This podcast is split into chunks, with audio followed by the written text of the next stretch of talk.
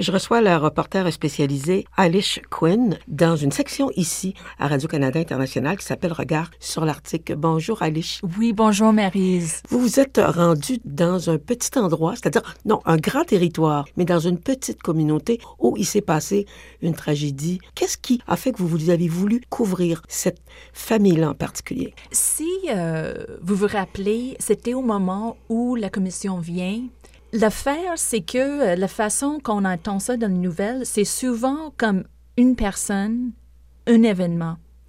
Et ce qu'on ne comprend pas, c'est les anciens systèmes colonialistes, les difficultés que les Inuits dans l'Arctique du Québec ont d'avoir des services et le service public répond à leurs besoins. Mhm comment ça déroule? Et dans ce cas-là, il y a la, famille Adams. Leur fils, euh, Robert Adams, était mhm. poignardé à 19 ans dans leur communauté. Et le père de Robert, Bernie Adams, il m'a contacté parce qu'il dit il a vraiment marre la façon que la vie autochtone est expliquée dans les médias. Et présentée, oui. Tout le monde, quand on parle de colonialisme, les gens, ils sont comme plus là, là. C'est comme colonialisme, ça a l'air de quelque chose du passé, c'est l'ancien Canada.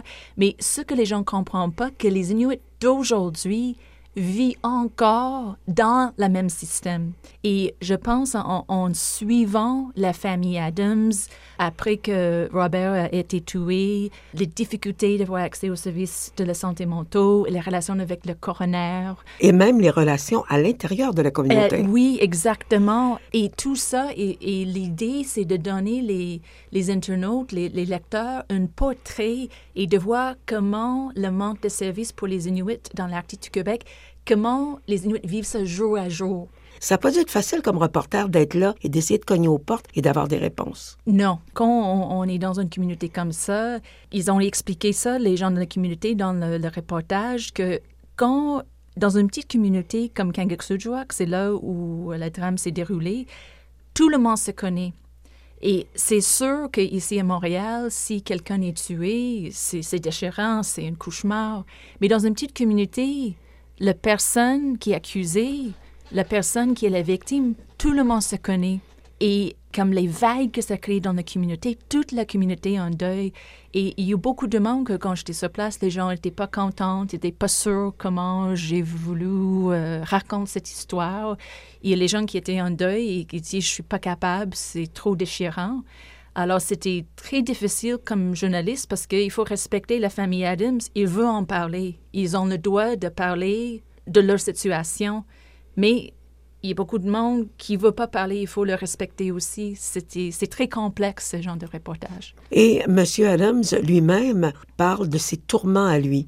Quelqu'un qui a eu des problèmes d'alcoolisme et qui essaie de ne pas retomber là-dedans en mémoire à son fils. Et juste suivre toute la tension qui est là entre le passé et le présent pendant ces huit mois, c'était vraiment quelque chose parce que souvent, comme il dit dans le reportage, à un moment donné, il dit c'est trop, c'est comme si je tombe encore dans l'alcool ou, les drogues, je peux m'échapper de tout ça. Mais comment il a expliqué ça à moi, c'est cette si je fais ça, encore comme le Canada ou le colonialisme, ça gagne parce que ma voix va être éteinte. Il dit, j'ai besoin de rester sobre parce que comme ça, je peux continuer de bâtir pour mon fils. Et c'est très intéressant avec tout ça parce que j'ai parlé beaucoup avec lui avant qu'on embarquait dans ce projet-là.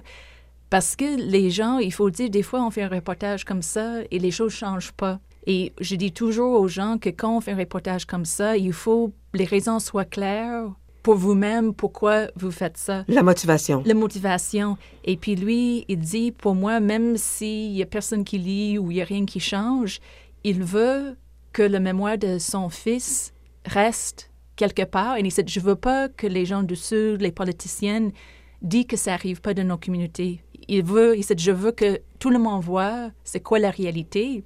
Alors pour ça, c'est très satisfaisant de voir des reconnaissances avec des prix, parce que pour la famille, il dit, notre histoire, même aux États-Unis, je trouve que c'était important. Au Canada, pour le, prix pour plus tard cette année, juste la reconnaissance d'être en nomination, il dit avant, pas beaucoup de monde savait c'était qui mon fils, et maintenant il y a des milliers de personnes aux États-Unis, au Canada, qui comprennent qu'elle a vécu ce qu'elle a vécu, et puis c'est à travers son mort que je peux raconter tout ça. Ça vient mettre un baume au fait que vous décrivez de façon très intime et très évocatrice le fait que après l'autopsie, le corps de son fils est revenu à la maison dans un vulgaire sac de plastique. Ça, c'est, je, dirais, ça, c'est une section qui était vraiment déchirante. Euh, il y a des moments comme ça, et comme vous savez, comme journaliste, on était exposé à tout. Et j'ai jamais pensé que je vis dans un pays ou une province où le gouvernement envoyait le défunt d'un enfant de 19 ans à leurs parents, pas embaumés, dans un sac de coroner. Et puis, c'est vraiment comme une métaphore pour tout le manque de services. Et puis, on voit aussi euh, dans le reportage les réponses du bureau de coroner. Et vraiment, avec la famille Adams, de voir parler de ça. Et pour eux, c'était une décision énorme de partager tout ça parce qu'il dit c'est la dignité de Robert. Mais si on ne parle pas, il n'y a rien qui va changer.